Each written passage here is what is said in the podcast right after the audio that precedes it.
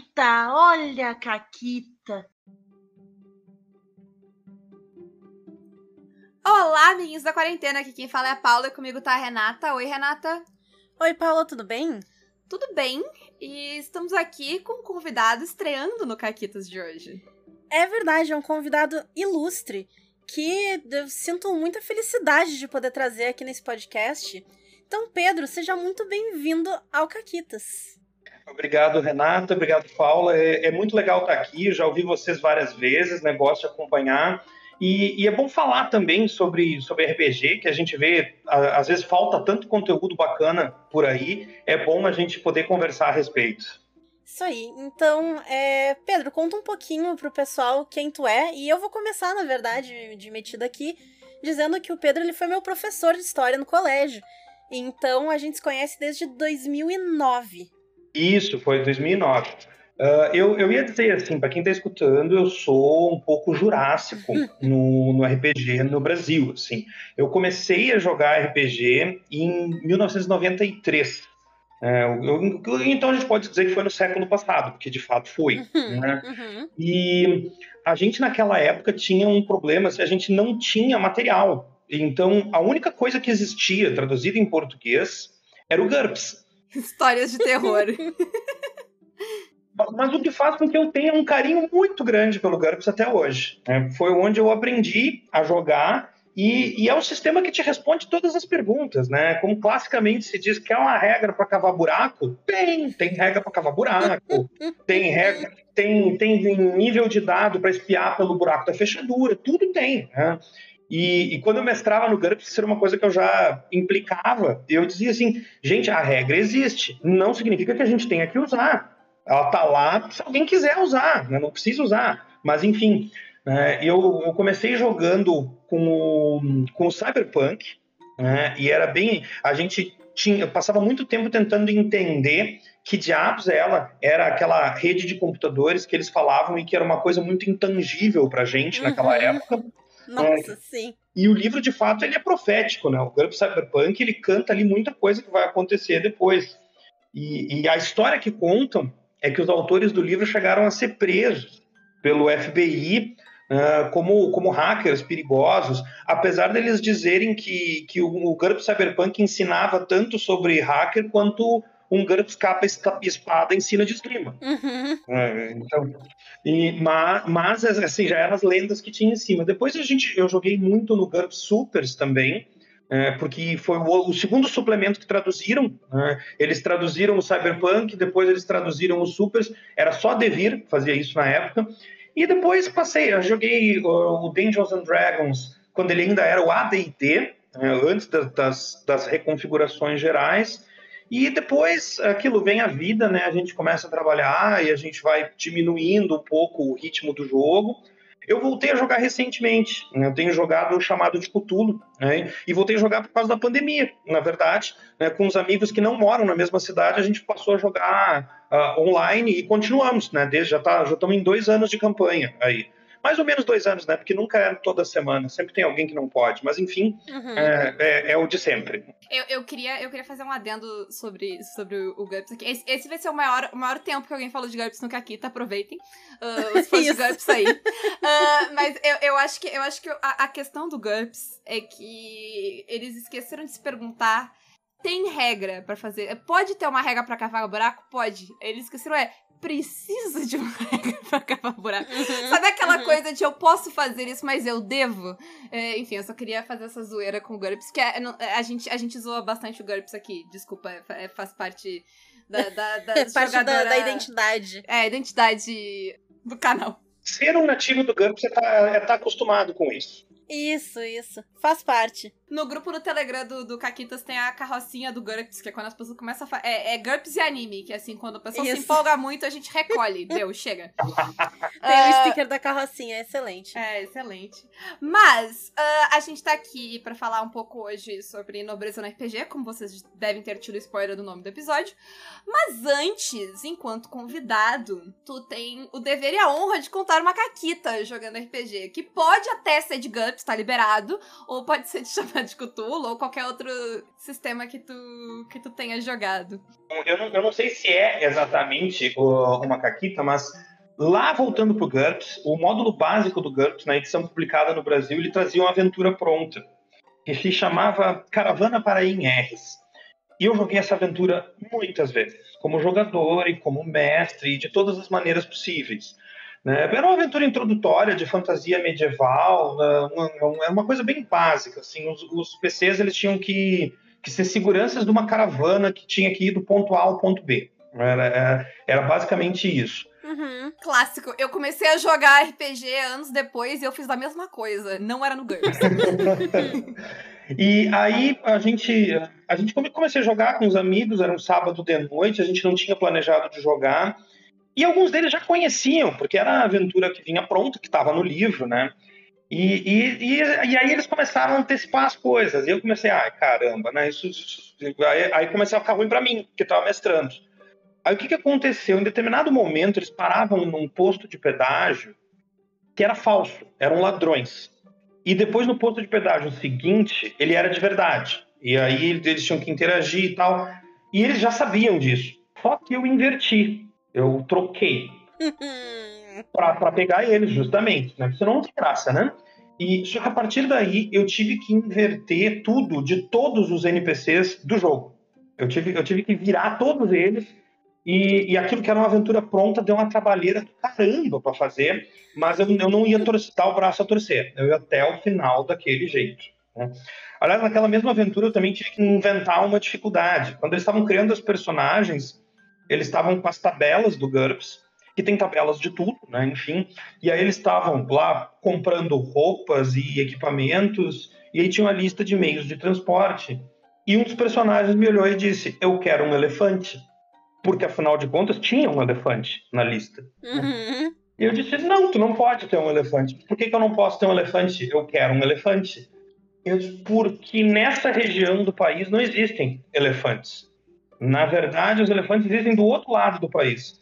E, e aquela aventura, na verdade, foi divertidíssima, porque a motivação deles se tornou comprar o elefante.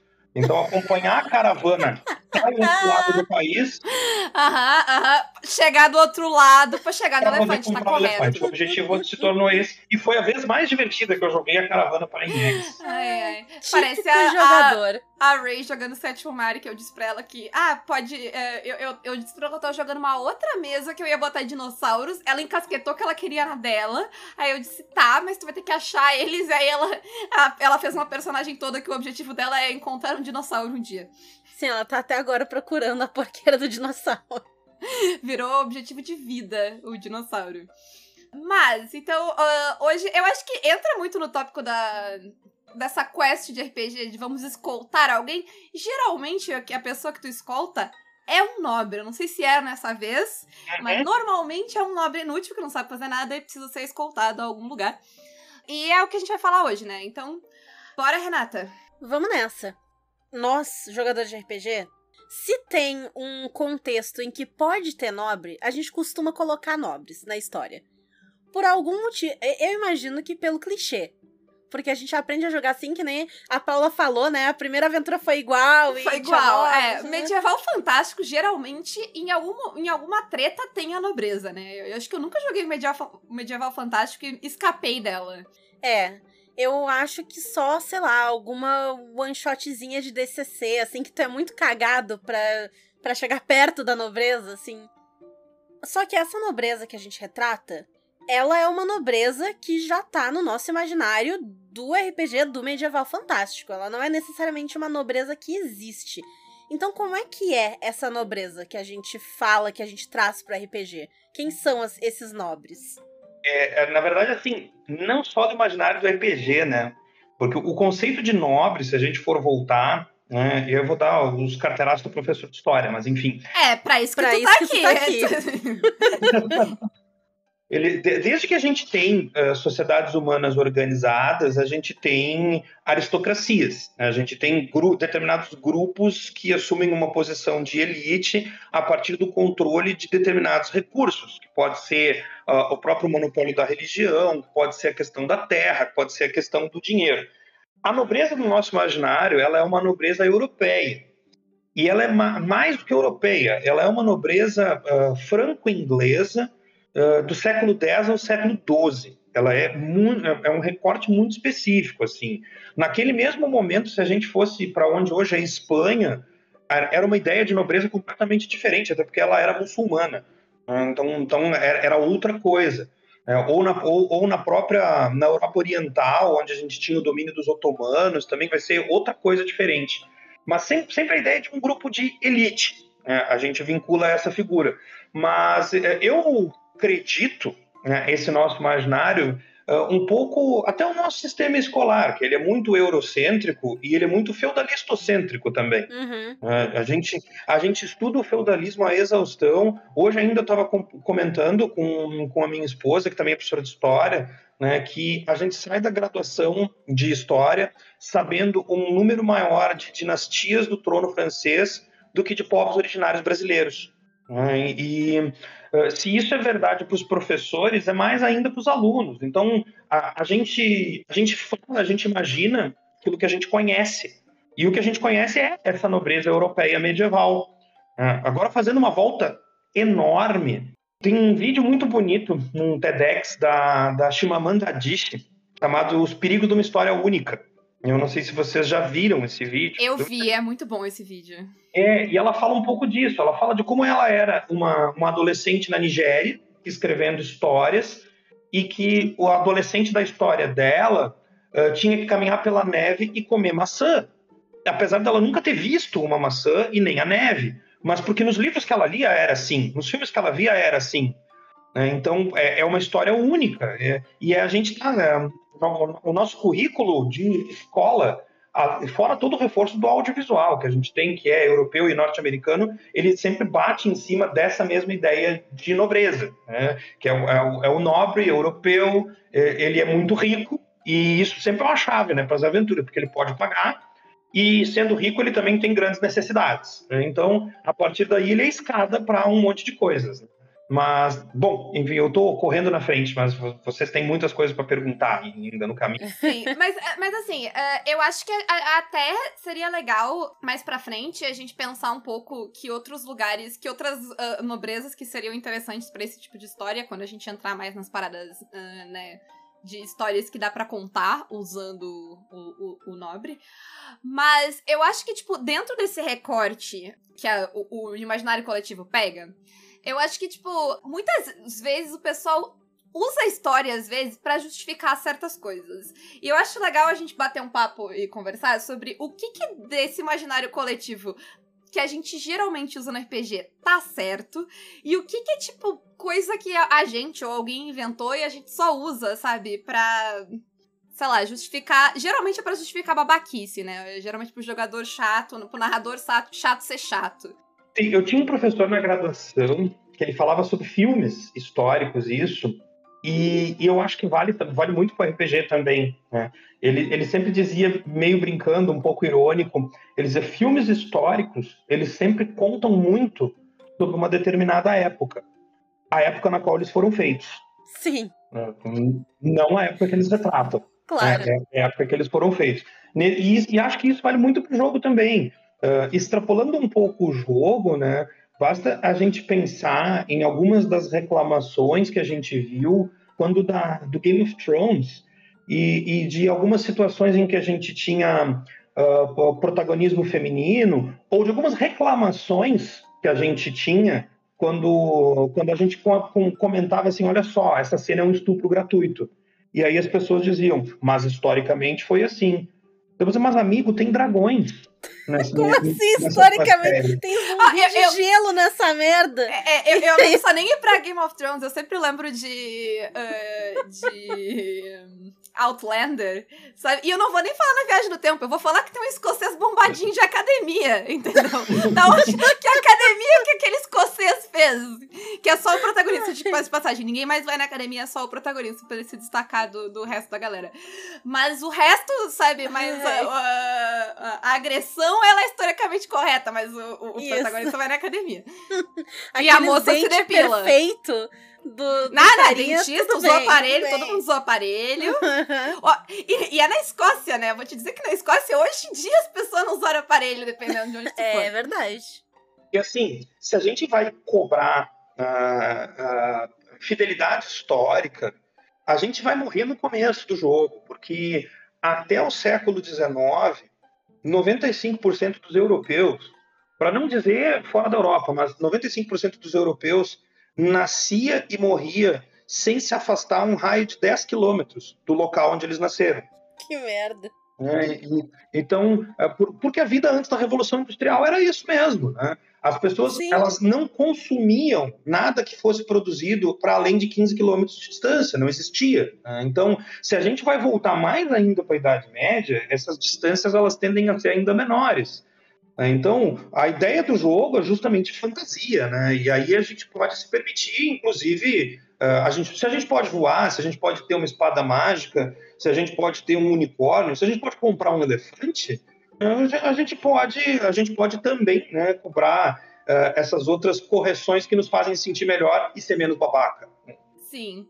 E nessas representações, assim, porque a gente vê, né? A gente que joga, e até em questão de, de cinema e tal, a gente tem algumas noções, entre aspas, e alguns tropos que acabam se repetindo. É, eu, eu até vou dizer assim, né? A gente diz aqui, a gente bate na tecla que tu não precisa retratar nada real, afinal, é só um jogo. Mas alguns desses tropos, eles são usados como, no caso do abuso, né? Ah, mas acontecia. Mas não era, de- sabe, historicamente falando, não era, não era nesse nível que as pessoas colocam ali. Então, que outras coisas a gente tem que não era no mesmo nível que acontecia, as pessoas acham que acontecia? O que que a gente vê se repetir que não era bem assim, mas o pessoal acha que era? Para começar, eu acho, a questão da própria interação social. né? Então, assim, ah, o grupo de aventureiros entra numa taverna e lá estava o conde. Não, ele não estava. Ele jamais passaria perto. né? Até porque se ele, se ele entrasse lá, ele teria grande chance de ser morto. Né? Ele, ele, ele, não, ele não passaria nem perto disso aí. né? Então, ah, então esse já, já seria um, um primeiro ponto. Assim. Outra questão que, que às, vezes nos jogos é aquilo ah, não me incomoda porque eu separo as coisas assim como quando eu vou ver um filme também as coisas não me incomodam eu desligo o professor de história assim mas me incomoda um pouco a questão da disponibilidade das coisas vamos ali comprar um cavalo não agora eu fui ali no ferreiro eu comprei duas espadas um punhal uma cota de malha e um escudo não, é- essas coisas elas eram muito complicadas, muito caras, muito difíceis, muito uh, ela tanto que eram passadas de pai para filho, né? Eram heranças, Sim. eram valiosíssimas. Não existia essa disponibilidade toda. E tem até um esquema que era mais comum, eu acho que foi, foi Valpassos que falou isso, né, Paula, num outro episódio, eu acho. Que, Provavelmente. tipo, era muito mais comum. é, Eles não faziam espada de ferro, eles faziam ancinho. Porque tu não precisa da espada, tu precisa do ancinho. Sim, o, o grosso das guerras eram os camponeses na linha de frente com ancinho e enxada. Porque ancinho e enxada eles iam levar, eles iam usar a vida inteira. Ah, e, e, e eram os que iam à frente. né? Até da onde vem o termo militar que se usa até hoje do infante, né? porque são os que vão na frente, que eram as crianças na época, mas enfim. né? São os que vão à frente e os que vão a pé. Né? A, a tradicional bucha de canhão, né? os head shirts. É. Uhum. Bom, agora, agora que a gente. Porque, assim, vamos ser sinceros, Renata, a gente só queria destruir a ideia de fidelidade histórica do, do Nerdola. Como sempre, né? Como, sempre. A toda oportunidade que a gente tem, sabe? Toda que alguém da Realidade história vem aqui. mesa é a minha mão na tua cara. A gente tem que. Fa fa- faz parte. É que, como eu disse, é parte. É, é- é tipo falar mal do GURPS, assim, faz parte da identidade do, do programa. Isso. Mas ah, vamos bater um papo sobre coisas legais que dá pra fazer. é, é, como, como a nobreza interage com o RPG, né? Como, como é a nobreza do RPG? Que como a gente, a gente já estipulou que não é a nobreza, é a nobreza do RPG. E eu acho que a primeira coisa é que é tu jogar de nobre, né? Eu acho que todo mundo já jogou ou já jogou com numa, um- numa party de RPG que tinha um nobre, geralmente herdeiro, que resolveu fazer aquele mochilão, sabe? ou, ou fugir da responsabilidade. Tirou um ano sabático. É, todo mundo já jogou, ou, ou, ou como personagem, ou foi amigo, e, sabe, na, na mesa, de um, um nobre num sabático. Assim, eu acho que é a primeira coisa que a gente tem. É, e, e ele acaba sendo um pouco o canivete suíço, né? Como é que a gente vai pagar isso? O fulano paga. Né? Uhum. Como é que a gente vai entrar em tal lugar? O fulano pode entrar. né? Como é que a gente vai fazer? Ah, o fulano vai. né? Ele acaba sendo uh, meio que uma solução para todos os problemas. Sim. Ou, ou também pode ser aquele, aquele nobre que não herdou nada, né? Aquele nobre que, tipo, coitado, não Isso tem- era o décimo filho. É, aquele, Ou ele era padre ou ele era padre. Não tinha muito o que É, fazer aí, pra aí, ele. sei lá, vai ser maluco aventureiro. Ah, e eu acho que, tipo, a primeira questão que, que surge. Ah, e que vem bem disso que tu falou, de que ele pode servir pra muita coisa, é como serve pra não desbalancear o poder. Porque tem, tem o clássico, sabe? Eu sou herdeiro do trono, mas eu tô aqui disfarçado jogando, disfarçado sendo aventureiro, sabe? Como é que, que existe um desbalanceamento de poder aí na história, assim, né? Porque essa pessoa, ela. Se eu quiser puxar meu anel de, de nobre, meu título de nobreza, esfregar na cara, eu posso conseguir qualquer coisa. Como é que dá pra. Como é que vocês lidam com essa. com esse. com o príncipezinho no, no, no RPG, vamos chamar assim? Uma das maneiras de, de fazer isso é, é tirar ele, uh, e aí no sentido literal, tirar da zona de conforto. Assim. Então, se ele é uh, filho do duque, essa aventura vai se passar no território de um nobre que é inimigo do duque. Então, se a nobreza dele aparecer, ele corre risco de vida. Então, ele tem que esconder. Uhum. Ele não pode mostrar. Uh, O que deixa o jogador, muitas vezes, muito puto. Porque gasta trocentos pontos em recursos, nisso, em linhagem, em aquilo, e aí eu, eu faço de um jeito que ele não pode uh, usar dessa forma fácil. Né? Que ele tem que ser um pouco mais criativo. É, eu acho que também é, é uma boa coisa também pra se discutir, né, na... Quando tá montando personagem, assim, a gente sempre brinca... A gente fala sério meio zoando, mas fala sério que é, né, combina as coisas na sessão zero. Sabe? Tipo, ah, Sim. não, não, é muito barbada. Tu, tu vai, sabe? É, não, não vamos jogar na, num lugar onde o teu título de nobreza é um carteiraço que abre qualquer porta, que daí não tem Uhum. graça.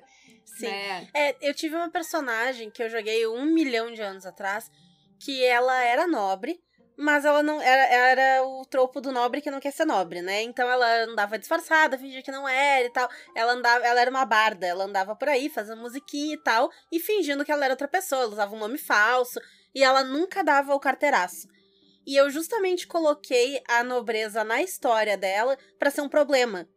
Então, não era pra mim um benefício ela ser nobre. Ela só se fudia, porque a família tava atrás dela. A família queria que ela fosse, que ela assumisse o trono depois e fizesse negócio e tal. E ela tava, ah, ah, eu quero ficar aqui tocando, tocando minha viola e não quero me estressar com ninguém. Então era, era um problema pra personagem e não um benefício dela. Esse plot né, da- do, do nobre que não quer ser nobre, né, esse, esse é uma das coisas que a gente pode dizer. Ele é super comum no RPG, mas ele é nada mais longe do, da- do realismo histórico, né? Do que Uhum. Porque, na verdade, tudo que o nobre queria era ser mais nobre. E o filho Sim. terceiro, o filho quarto, o filho quinto, eu- o que eles tentavam era, de alguma forma, ou seja por casamento, seja por guerra, tentavam alcançar essa nobreza, né? tentavam chegar num status de nobreza. Seja por assassinato, Sim, assassinato, roubo, guerra, ou casamento, enfim. Mas é aquilo que a gente estava dizendo, né? No jogo vale. Né? E eu acho que é uma Sim. maneira muito criativa de- de fazer as coisas. É, e, e- esse, esse plot que, que a Renata colocou, né, do, do bardo, ah, do nobre que na verdade é um bardo, né? ah, lá de novo no século passado, eh, saiu um dos primeiros quadrinhos publicados no Brasil, que era em estilo mangá sobre RPG. Puta, agora me fugiu o nome. Enfim, que era um derivado da Dragão Brasil na época. Mas. É a, a- aquele da, da Paladina? Isso, isso. Né? É, um dos personagens mais interessantes era o, o, o Sandro. né? E ele era filho de um ladrão que tinha o mesmo nome que ele, que era o maior ladrão do reino. E ele queria muito ser um ladrão. Só que o personagem não foi com- não era um ladrão. O personagem ele era é, ele era um, um, bardo, se eu não me engano. Então ele não tinha as perícias adequadas. E aí e isso acabava dificultando, porque ele tentava ser.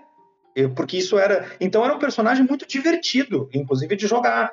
Porque ele não era bom nas coisas que ele queria fazer. Aham. E ele tinha uma série de talentos que, na verdade, eram outros. Então, ah, isso vale também para esse plot do nobre que não quer ser nobre, que, que acaba jogando isso como uma dificuldade. Sim. E é o Holy Avenger. Isso, isso, Holy Avenger, isso mesmo. Ha! Ha. Ha! Tem o nobre que, não, que também é, que não é bom em nada, né?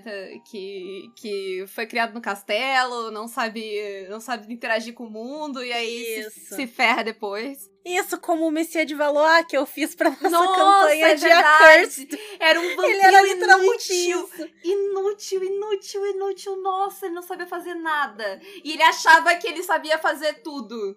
É, esse personagem ele é claramente baseado no Lestat de Entrevista com o Vampiro.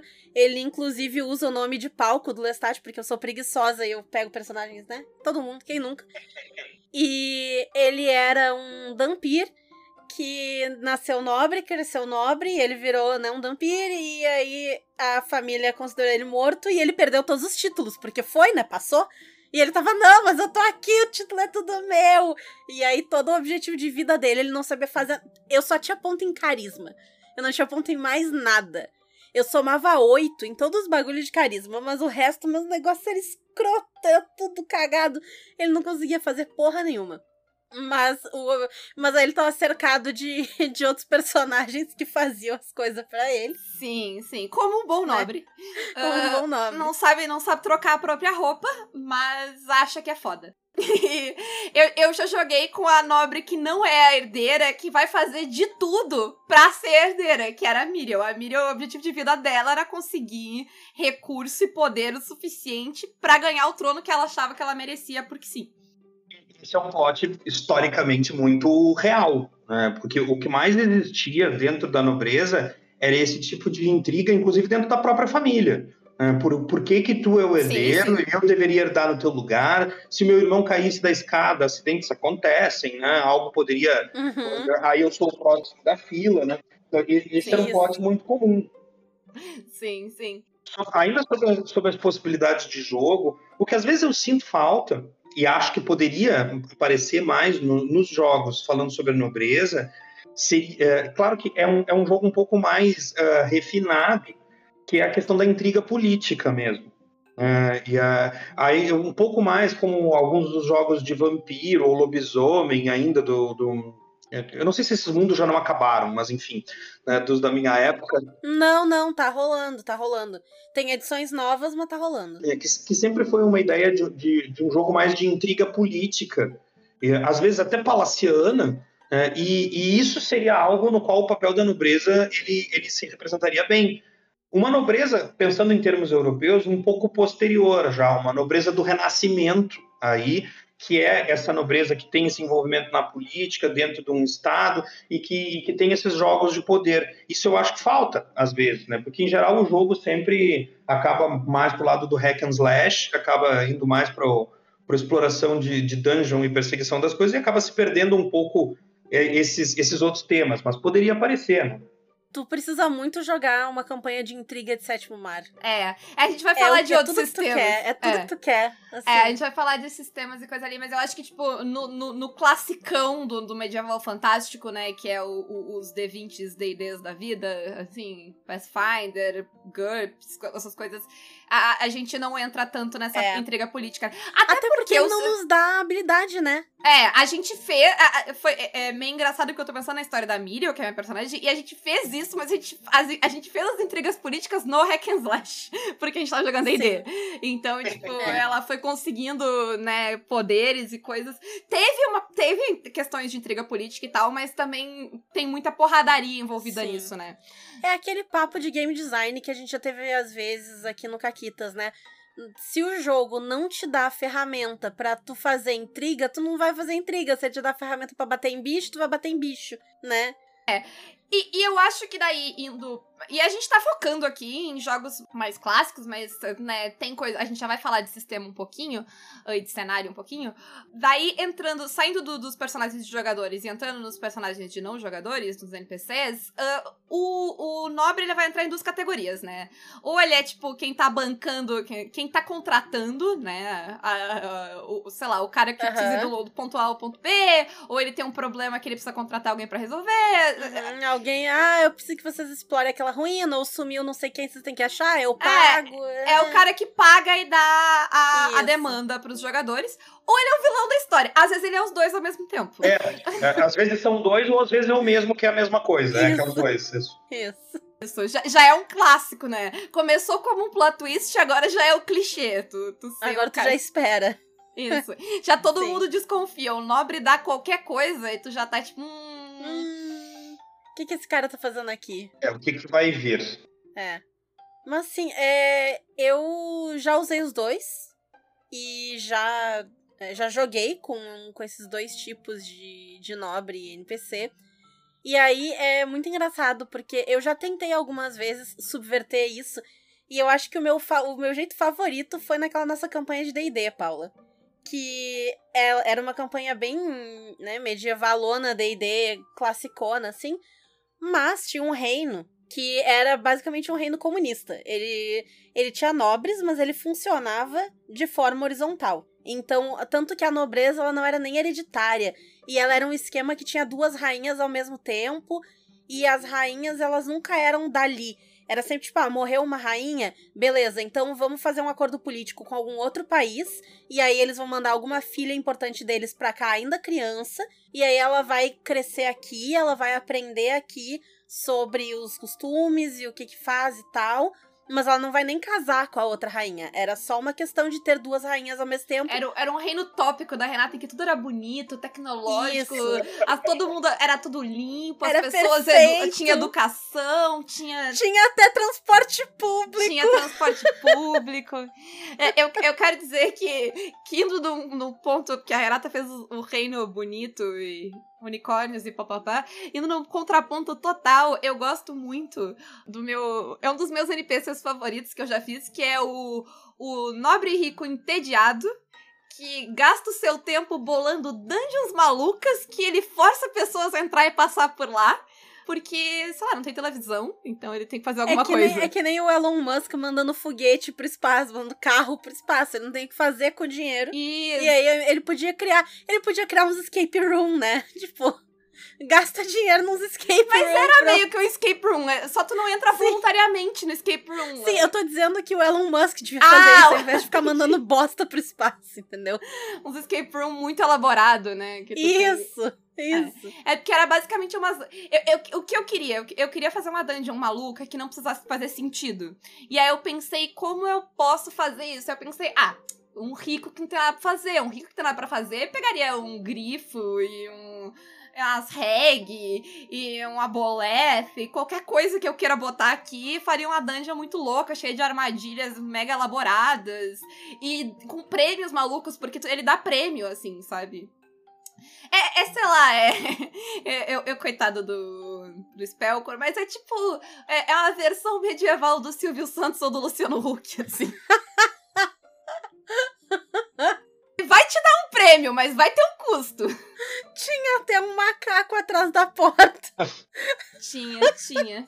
Tinha. Não, e, e, e, era isso, entendeu? Tinha... Eu lembro porque eu fiz amizade com o gorila. ah, excelente. Mas então, indo um pouco pra gente pensar agora cenários, porque tem alguns cenários que eles já têm na sua narrativa a nobreza no seu cenário, né? Eles trazem e de já... formas interessantes, né? Isso. Sim. Então, um deles, que até é o que a gente tá falando essa semana no Caquitos, é o Castelo Falkenstein. Ah, sim. O Castelo Falkenstein, todo mundo basicamente é nobre ou muito próximo, assim. Porque os personagens que aparecem, o pessoal que é retratado, e eles até te estimulam a jogar com pessoas que não necessariamente serão nobres, mas que têm uma proximidade com a nobreza. Porque as histórias são essas. A história que ele quer que tu conte, né? É o próprio Tom, que é o carinha da, da história, que é sequestrado lá pelo feitiço e tal. Ele vai parar onde? Na corte do rei Ludwig da, da Baviera, não sei o que, junto com o rei das fadas e o mago real, blá blá blá. Tipo, porra, o cara não podia estar tá melhor acompanhado. É, que é uma salada da monarquia ali, né? Da, da história da Alemanha e da Europa que ele faz ali com fadas e. Sei lá, tu, tudo, né? A gente comentou com tudo. tudo. Isso, tem tudo. Esse cenário, eu gosto muito desse cenário. E ele é interessante porque ele faz essa salada, mas ele, ele tem uma pesquisa histórica tremenda, sim. E ele, uhum. e ele escapa um pouco do clichê, né? Ele sai da tábua redonda do rei Arthur, ele sai da corte do Luís XIV, ele, ele, ele vai pegar um, um cenário hiper específico ali daquela, da, daquela corte da Bavária do século XVIII, XIX e cria um mundo a partir dali. Eu acho muito bacana, eu gosto muito. Eu curto também. Eu tô bem apaixonada pelo Castelo Falkenstein. Sim, e a salada é ótima. Apesar dos pesares, né? Ele, ele tem os seus problemas, que a gente até já comentou no episódio anterior. Mas ele tem umas coisas muito legais, assim. A salada dele é muito boa. É, exato. Quando a gente fala salada, a gente não fala no mau sentido. Mas é só que, que é muito legal brincar com tudo isso. Sim, e, e eles fazem bem, né? Sim. Numa vibe um pouco parecida, mas que sai um pouco de que surta um pouco mais em termos de, de, de nomes e tal, né? Porque o, o apesar das fadas, que, que surtam bastante, tem o, nomes e fatos e coisas se mantém, né? Parecido uh, na ideia, tem o Sétimo Mar, que o que ele faz é criar um mundo que é meio que espelhado no nosso, né? Então ele vai ele vai se inspirar no nosso mundo, mas ele tem um mundo à parte, né? E o Sétimo Mar, ele tem um universo muito o, o cenário dele é muito rico e ele é muito rico nessas intrigas políticas. Porque ele vai Sim. pegar. E ele vai ter versões de. Não de todas, porque às vezes ele faz uns aglomerados ali de, de nações europeias uh, e de outros lugares do mundo. Mas ele vai pegar. Sim, a Península Ibérica é um negócio só e tal. É, tem várias coisas assim. Uh, mas ele vai pegar. Então, o cenário principal é o cenário europeu, e aí ele vai pegar, né, vários lugares ali. Todos eles vão ter a sua corte, com seus costumes. Ele tem muitos NPCs. E ele traz não só os NPCs, mas as relações entre eles. Isso. Então tu sabe quem é que tá brigado com quem, por quê, porque teve a guerra tal, e o que, que a guerra tal fez, quem ganhou, quem perdeu, quem é que tá puto, quais nações não se dão, se tu é de tal lugar, tu tá não sei aonde, vão tentar te dar soco na cara porque eles te Sim. odeiam. Sim, é. e ele, ele brinca com personagens reais, mas versões fictícias deles, até com parada meio fantasia, tipo, a. Como é que é o nome da condessa lá que, que tomava banho de sangue? Que é a ah. serial killer famosa? Eu nunca, eu nunca lembro o nome dela. Uh, mas. É. Bathory. Isso, ela tem uma versão dela, só que daí ela é uma vampira, né? De verdade, mas se tu pegar. Se tu pegar o. o no, no, livro base não tem tanto, mas tem um livro que é o, o Nações de Terra, que tem aí, tipo, ele vai detalhar muito o cenário. Tem até, tipo, o, aquele. A, a, a comunidade samártica no sétimo mar, que é um reino que é basicamente a Lituânia e a Polônia, que eu nem sabia que existia, eu descobri por causa do sétimo mar, eu descobri que isso existiu de verdade, uh, porque tem uma nação no sétimo mar que é baseada nele, então ele sai também do, do ali da Europa um pouco. E como o Sétimo Mar tem cenário pra África, tem cenário pra América, tem cenário pro Caribe, tu tem outros tipos de relações de aristocráticas assim também para explorar, né? E elas são sempre muito detalhadas, com várias tretas de intriga política, e o cenário do Sétimo Mar te permite trabalhar essas intrigas, né? Porque o sistema te deixa trabalhar, né? Ele Sim. vai te dar ferramentas para tu entrar na intriga. Se tu quiser fazer um boneco que não briga, tu não precisa fazer um boneco que briga, entendeu? Tu pode não brigar, brigar zero.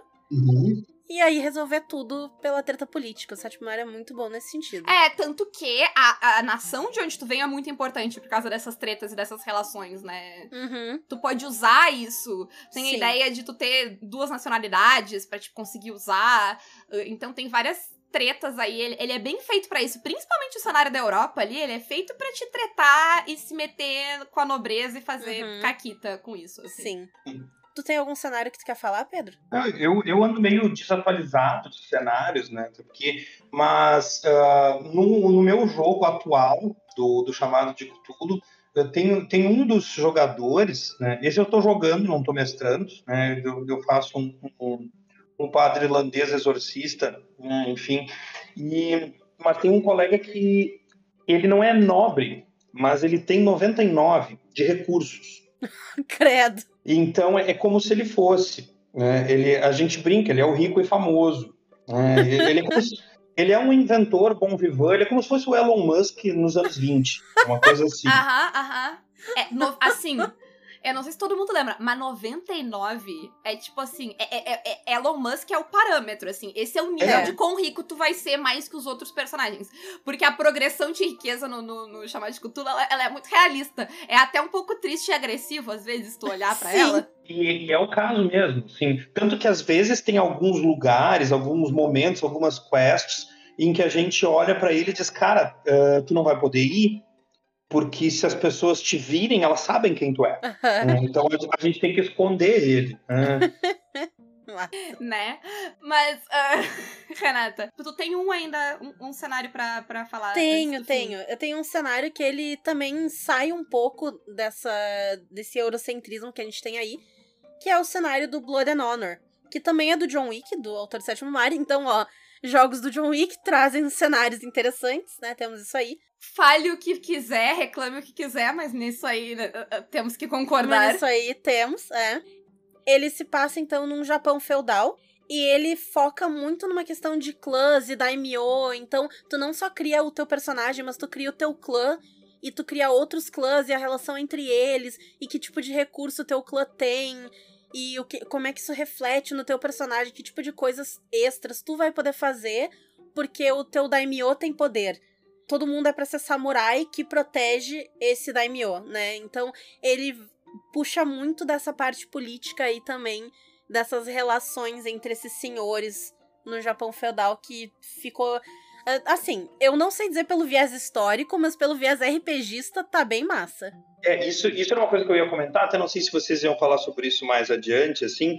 É interessante, eu acho, o exercício da gente jogar em outras nobrezas, né? da gente fugir da nobreza europeia, ainda que sejam muitas, né? Desde a, desde a nobreza do rei Arthur, que é uma nobreza de, de guerreiros germânicos, até uma nobreza mais, como a gente estava falando, do renascimento da intriga palaciana, mas se a gente vai jogar no Japão medieval, se a gente vai jogar na Índia, se a gente vai jogar no Império Persa, a gente tem uh, sistemas aristocráticos completamente diferentes, com outras regras, outras lógicas. Se a gente vai jogar no Império Azteca, né, enfim, uh, que, e aí uh, ainda são situações de, de aprendizado, né, porque às vezes a nobreza medieval, aquilo que a gente estava falando, a gente já sabe o que vai acontecer. A gente sabe quem é, sabe como funciona, uhum. e, e entrando nesses outros mundos, a gente tem sempre aquele, até aquele recurso do jogo do, do, do, jogador não conhecer direito as regras e aí cometer algum agafe que pode acabar sendo isso, assim, o despertar de, de toda a situação que vai levar ao jogo. Né? Também é interessante. Sim. Sim, eu acho. A minha pergunta, inclusive, para encerrar, era se vocês têm sugestões de coisas materiais, pode tanto de filmes, livros, séries que o pessoal pode ir atrás para sair dessa história única da nobreza que a gente tava falando, né? Eu, é, eu não tenho, não pensei muita coisa, mas eu acho que o Sétimo Mar é um bom, porque tu falou Aztecas, o, o Sétimo Mar vai ter a sua versão de cenário para todos esses lugares do mundo real, assim. Uh, mas vocês têm alguma sugestão de livros, séries, jogos, filmes, sei lá, que, que saiam dessa história única de Europa? De nobreza na Europa? Na Netflix, não sei se pode falar, né? Não sei se eles já estão patrocinando. Se, não, se eles não estão patrocinando, mas pode falar, pode é. falar. Na rede de streaming é, do, do logotipo vermelho, tem uma série sobre Gengis Khan, uh, que, que fala sobre essa questão da nobreza mongol, que é bastante diferente e é bem interessante.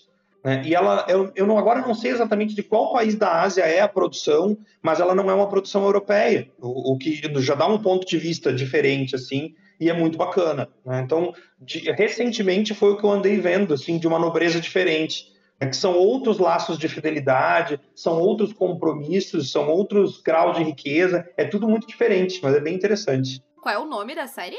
Ah, sou, é, ela é sobre o Gengis Khan. Né? Mas isso, depois eu te passo. Tá, né? a gente coloca o link ali. Marco Polo.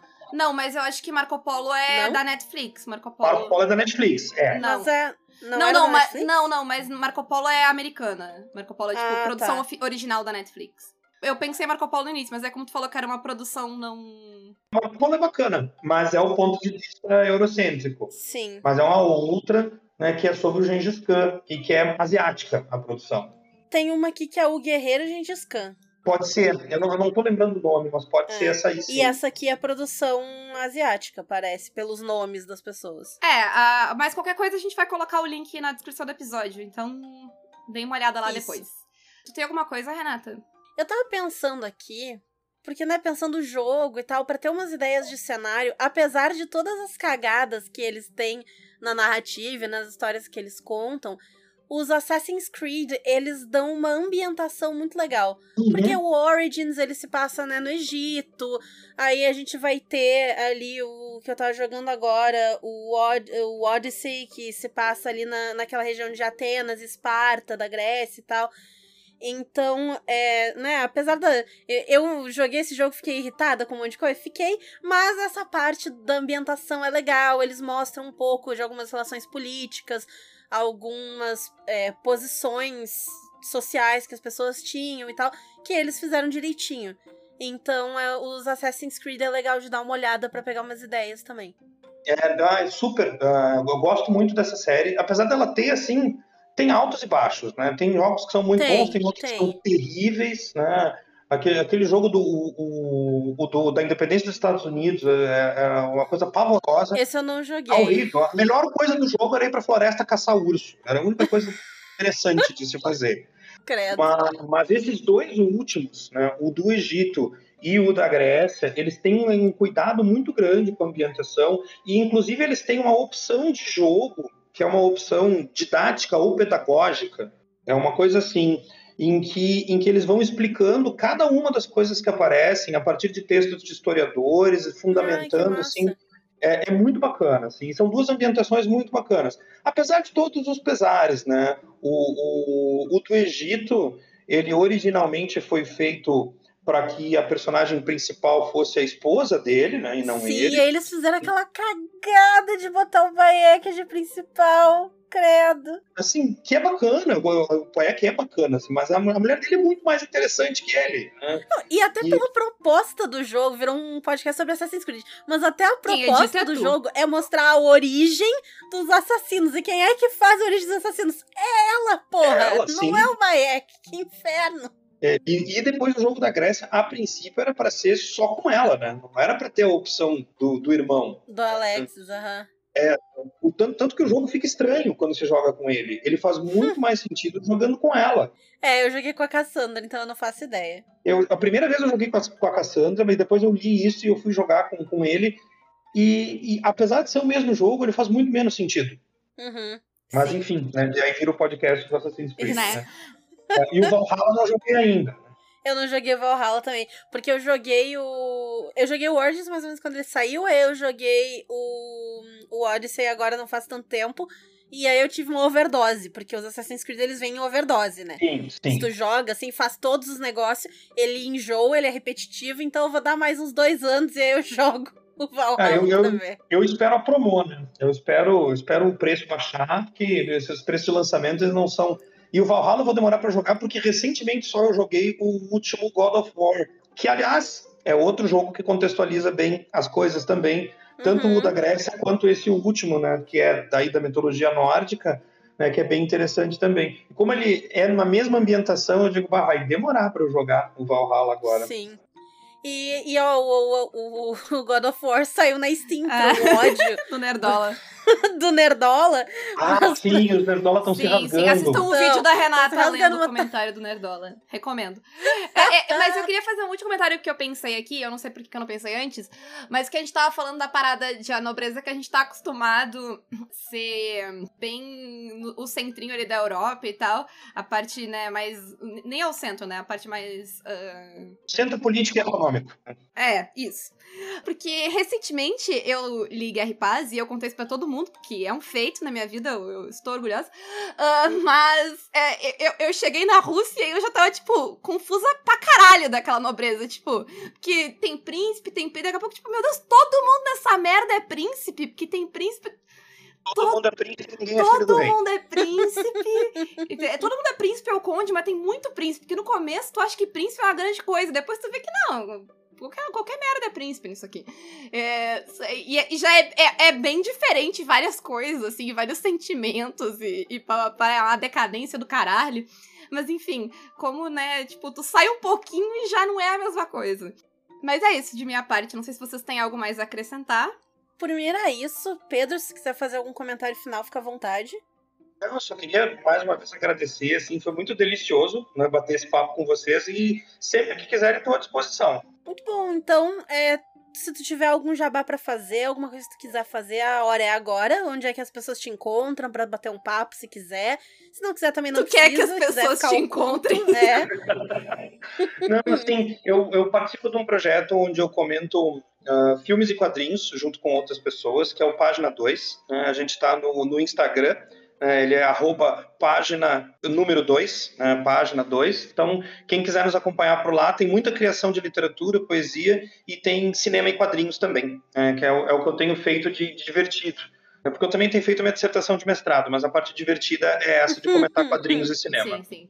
E Renata, e o Caquitas? O Caquitas, você pode se tornar padrinho do Caquitas pelo Apoia-se PicPay ou Padrim, ou então nos apoiar pelas nossas lojas parceiras, a Representarte Design Editora Chá com o cupom CAQUITAS, a Retropunk com o cupom CAQUITAS10, a Forge Online com o cupom CAQUITAS5 ou então a Caverna do DM, clicando pelo link na descrição do episódio, você já tem 10% de desconto em toda a loja, e na compra do Mini Loot, que são as miniaturas que vêm mensalmente para sua casa, usando o cupom CAQUITAS na hora de comprar. Lembrando vocês, estamos com a promoção do Mini Loot ainda rolando, é só ir lá na Twitch do Caquitas, twitch.tv barra colocar exclamação sorteio no chat da Enter, né? Tem que mandar mensagem.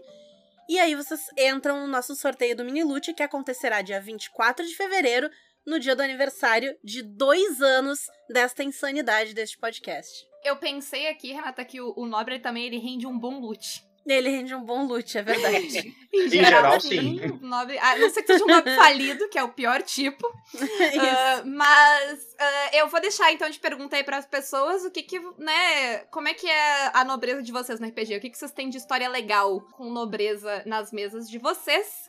E tchau. Tchau. Tchau.